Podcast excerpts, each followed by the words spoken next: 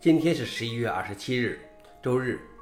本期是硬核观察第八百三十三期，我是主持人硬核老王。今天的观察如下：第一条，欧盟允许在飞行中使用智能手机。欧盟委员会已经根据最新的标准调整了关于移动通信的立法，在欧盟范围内，航空公司能够在其飞机上安装最新的 5G 技术，允许乘客像地面上一样使用他们的智能手机和其他连接设备。5G 覆盖将通过飞机上安装的一个所谓微蜂窝来实现。消息来源：Slashdot。老王点评：手机真的影响飞行安全吗？第二条是，百分之九十六下载的脆弱的依赖关系是可以避免的。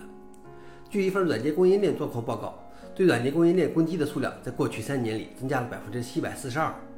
根据该报告，每月下载的脆弱的依赖关系多达十二亿个，其中百分之九十六的下载有一个安全版本。此外，百分之六十八的受访者确信他们的应用程序没有使用脆弱的库。然而，在对企业应用程序的随机扫描中，百分之六十八的人在其开源软件组件中存在已知的漏洞。消息来源：VentureBeat。老王点评：说到底。安全不仅仅是上游开发者的问题，更多是下游使用者的问题。最后一条是，百分之七十二的美国员工希望将简单重复的工作交给 AI。根据一项调查，百分之七十二的美国员工会将发票管理、审计和简单的报告等工作任务委托给 AI，以便他们能够专注于使他们在工作中成长的任务。调查还发现，比起年长的员工，更多的 Z 时代对 AI 帮助他们的工作感兴趣。